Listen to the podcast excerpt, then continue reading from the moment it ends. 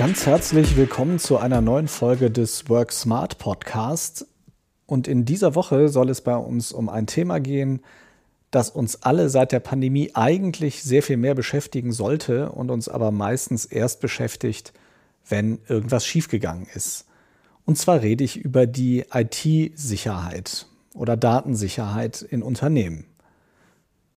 Ich spreche heute mit Sascha Martens. Er ist der CTO von Mateso. Das ist die Firma hinter dem Angebot Password Safe. Und das ist ein professionelles Angebot vor allem für Firmen, deren Mitarbeiter ihre Passwörter sicher und zentral verwalten wollen, aber sich nicht für jede Anwendung ein neues Passwort merken wollen, aber halt die Sicherheit haben wollen, die es mit sich bringt, wenn jede Anwendung ein neues eigenes Passwort hat. Ich hoffe, ich habe das richtig beschrieben, Sascha. Hallo. Ja, absolut. Erstmal vielen herzlichen Dank für die Einladung. Ich freue mich heute riesig, hier mit dem Thema IT Security dabei zu sein. Und äh, ich glaube, du hast das perfekt auf den Punkt gebracht. Ähm, so dieses Dilemma, was eigentlich jeder in seinem Alltag auch wirklich spürt beim Umgang mit Passwörtern. Ist es jetzt sicher genug? Wie verwalte ich es jetzt eigentlich, wenn ich Policies erfüllen muss? Wie mache ich das jetzt eigentlich? Und kann ich das jetzt auch wirklich so? Oder habe ich wieder ein Sonderzeichen vergessen oder eins zu viel oder wie auch immer? Also ich glaube, die Challenge hast du sehr gut auf den Punkt gebracht. Was macht das denn mit dir, wenn du so Nachrichten liest, wo dann drin steht, die meisten Menschen benutzen ein Passwort für alles, egal was, und das heißt dann meistens auch noch irgendwie Passwort 123 oder so? Ja, ich, ich, ich glaube, ich kann schon zugeben, dass ich so ein bisschen so eine Gänsehaut kriege, wenn ich das lese. Ich bin tatsächlich so, so der typische Techie, der immer mehr so in Security, auch aus Neugier und so weiter reingeschaut hat und äh, damit irgendwie so sein, sein Leben auch sehr, sehr füllt und da auch sehr hinterher bin. Von daher nicht nur auf unser Produkt bezogen, sondern auch so von der Mentalität, würde ich da einfach sehr, sehr gerne unterstützen und weiß einfach darum, wie gefährlich es tatsächlich ist, genau so ein Verhalten zu machen. Ne? Also ein Passwort für mehrere Services, aber genauso diese typischen sprechenden Passwörter oder auch noch der Klassiker, wenn ich das hinzufügen kann, ist natürlich immer so dieses System dahinter. Ne? Ich denke mir so ein System aus und füge dann immer die letzten drei Zeichen für den Dienst, an dem ich mich anmelde, irgendwie an einen mein Standardpasswort ran. Aus sicherheitstechnischer Betrachtung, aus technischer Betrachtung ähm, hilft das nicht so besonders viel und ist nicht der richtige Weg, den, den die Leute da leider ja aus Komfort vielleicht auch gehen. Ne? Jetzt seid ihr ja speziell im Unternehmenskontext unterwegs und macht diese Sicherheitslösung für Unternehmen. Die haben ja dann oft schon etwas höhere Ansprüche, zumindest an die Passwörter, die ihre Mitarbeitenden verwenden müssen. Kannst du uns trotzdem mal so ein bisschen erzählen? Also wir sind ja jetzt alle viel mehr im Homeoffice als noch vor einem Jahr. Das wird wahrscheinlich noch viel mehr werden in Zukunft. Zumindest werden wir ganz viele hybride Arbeitsmodelle sehen. Das heißt, die Leute sind teilweise im Büro, teilweise zu Hause. Kannst du uns mal so ein bisschen ein Bild davon zeichnen, was das eigentlich für die Sicherheit bedeutet. Also was sind so die großen Gefahren, die das mit sich bringt für die IT-Sicherheit? Also gerade bezogen auf das Homeoffice und sich ändernde Arbeitsbedingungen steht natürlich an, an erster Stelle, und wenn wir jetzt auch noch die Geschwindigkeit dieses Prozesses in der aktuellen Situation betrachten, steht natürlich an erster Stelle, dass wir versuchen, alle Leute erstmal arbeitsfähig zu halten. Das muss ja irgendwie das Hauptziel der IT sein. Und dort ist es jetzt natürlich ein Spannungsverhältnis, dass man sich natürlich von vornherein mit überlegen sollte, wie kann ich jetzt eigentlich das Ganze auch noch sicher gestalten? Wie, wie kann ich meinen Kollegen dort auch die richtigen Hilfsmittel an die Hand geben, dass die tatsächlich noch sicher arbeiten können? Und auf der anderen Seite wiederum die Geschwindigkeit, okay, wir müssen jetzt aber erstmal wirklich produktiv werden. Das ist natürlich ein sehr, sehr komplexer Prozess, bei dem man sich irgendwie entscheiden muss, okay, können wir jetzt mit einem guten Kompromiss in der Mitte leben? Sind wir wirklich sehr, sehr stringent, was Sicherheit angeht und leben zum Beispiel Theorien wie so ein Zero-Trust-Modell, wo erstmal jeder als potenzielle Bedrohung betrachtet wird und nur Inhalte Stück für Stück zielgerichtet dann auch entsprechend freigeschaltet werden? Oder steht das auch zu sehr im Kontrast zu dem, wie wir eigentlich mit gescherten Inhalten umgehen wollen, wie wir unsere Tools also in der Kollaboration auch einsetzen? Dieser Prozess ist natürlich sehr, sehr spannend in der IT und, und umschreibt jetzt, glaube ich, gerade so ein bisschen diesen Prozess, den wir da alle gerade durchleben, durch diese beschleunigte Digitalisierung. Kannst du uns denn mal ein Beispiel nennen, damit wir uns das plastisch vorstellen können? Also was kann denn eigentlich schiefgehen, wenn man da nicht aufpasst? Gibt es da vielleicht auch ein paar abschreckende Beispiele, wo du uns eins von nennen könntest? Ja, natürlich. Also ich, ich glaube, da muss man gar nicht zu sehr in die Trickkiste greifen und fast alle haben wohl auch in den Medien mitbekommen, dass natürlich schon bereits Sicherheitslücken irgendwie immer wieder ausgenutzt wurden. Ein Beispiel, was ich sehr schön finde, weil es sich wirklich auf so gut wie jede Rolle übertragen lässt und nicht so IT- und technikspezifisch ist, ist wirklich der Einsatz von Tools. Ich glaube, jeder kennt das. Früher aus dem Alltag hat man im Büro vielleicht irgendetwas genutzt, sei es die Kommunikation an der Tür oder ein Besprechungsraum, der gewisse ja, Werkzeuge mitgebracht hat, die mir im Kontext der Besprechung dann total geholfen haben. Und die muss ich jetzt natürlich trotzdem irgendwie mitnehmen. Da hilft auch nicht immer gleich die native Lösung, die schon irgendwie im Einsatz ist, sondern häufig werden zusätzliche Tools, zusätzliche Programme, meistens Cloud-Lösungen, die ich im Browser aufrufen kann, mit in meinen Alltag integriert. Man verlagert zum Beispiel sein Wissen, was man gemeinsam in einer Besprechung sammelt, auf ein Online-Whiteboard. Und genau hier sind wir natürlich in so einer ganz, ganz klassischen Spannungsbeziehung. Wir sehen auf der einen Seite, dass wir das Tool natürlich brauchen, um arbeiten zu können, gerade für die Kollaboration. Und auf der anderen Seite müssen wir jetzt bei jedem, der darauf Zugriff hat, darauf achten, wie sichert der das Tool eigentlich ab? Also ist das Passwort sicher? Wird Multifaktor-Authentifizierung benutzt? Kann die IT solche Sachen bei diesem Tool überhaupt vorgeben? Oder muss ich da eventuell sogar deine Subscription buchen, um bessere Sicherheit erzielen zu können. Das sind ja auch Entscheidungen, die ich vielleicht gar nicht so treffen kann.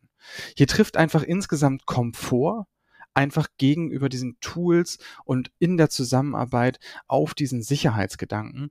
Und dort entstehen natürlich sehr, sehr spannende Lücken, die Hacker auch sehr, sehr gut ausnutzen können. Ne, gerade wenn dann wichtige Informationen auf solchen Tools landen, Passwörter werden wiederverwendet oder mehrere Leute loggen sich über ein Passwort ein, ist natürlich auch der Weg entsprechend in weitere IT-Tools geebnet.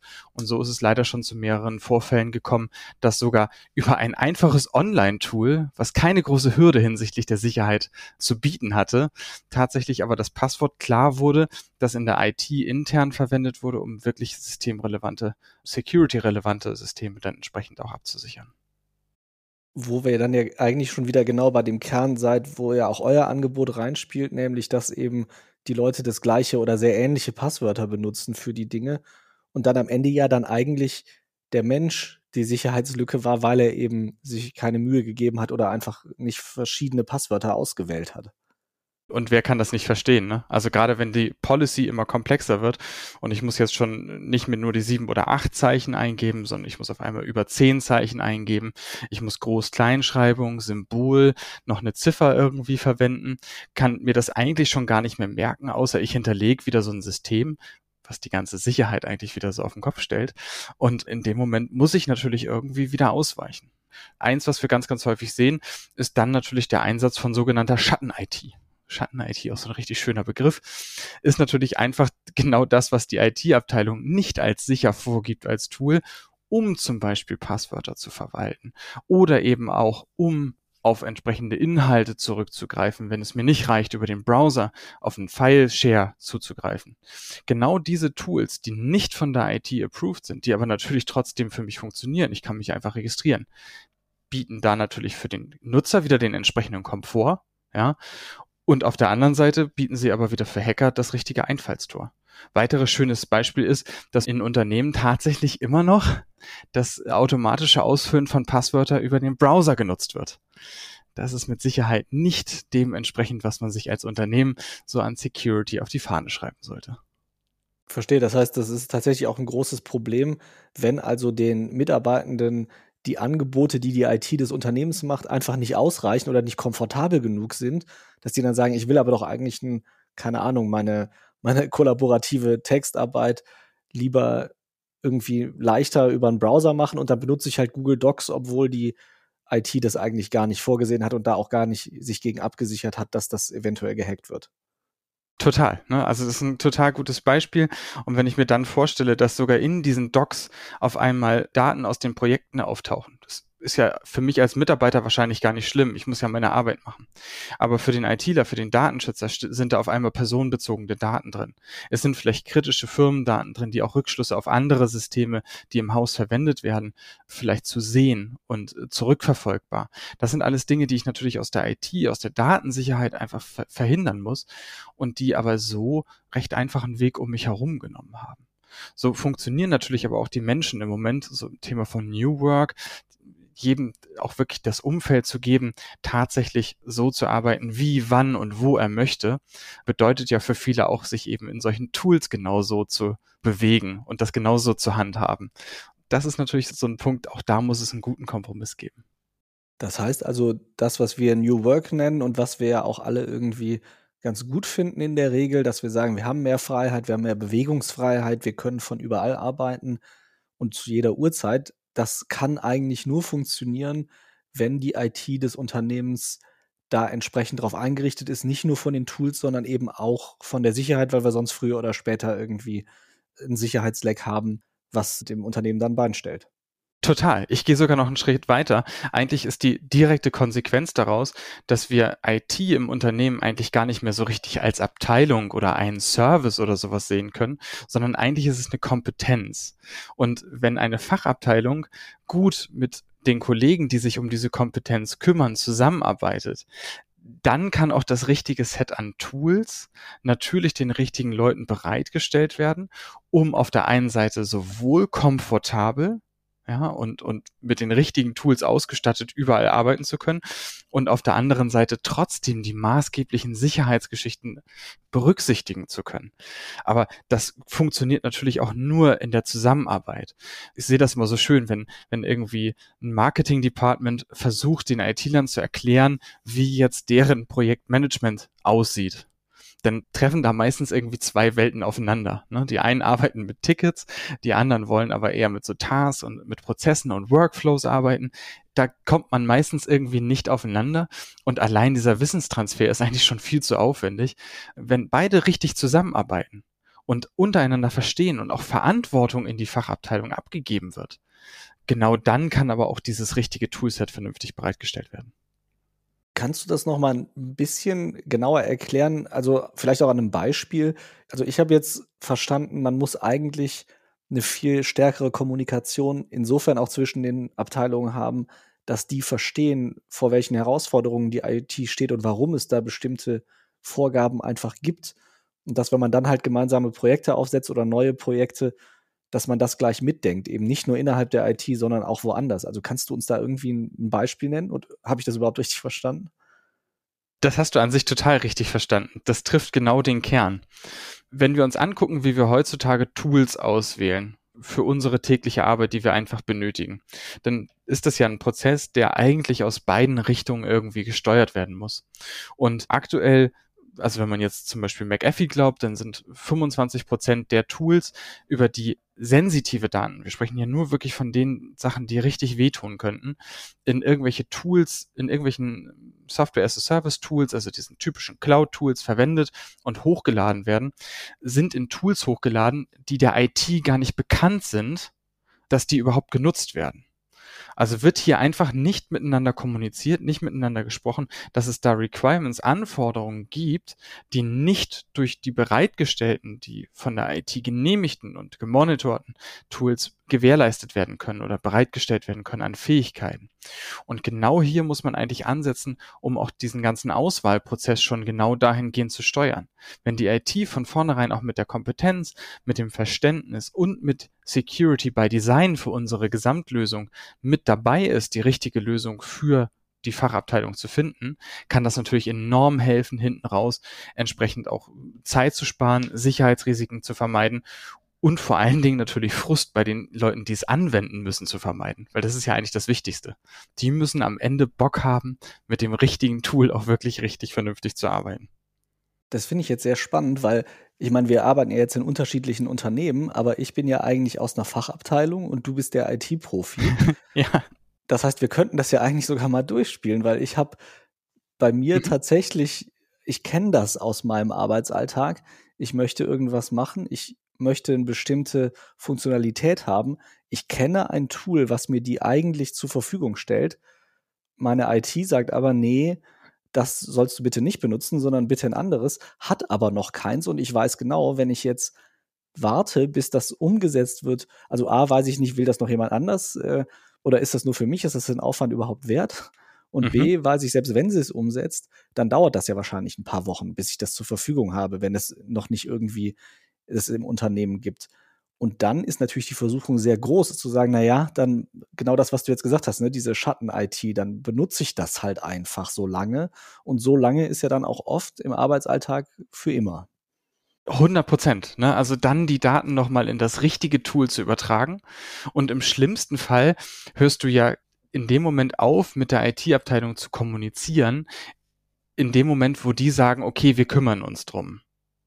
Und dann hörst du erstmal vielleicht, wie du beschrieben hast, einige Wochen nichts und dann legen sie dir eine Lösung vor, die aber vielleicht nur so mittelgut zu deinen Bedürfnissen passt ne, weil der Prozess wieder auf der IT-Seite total einseitig gelaufen ist.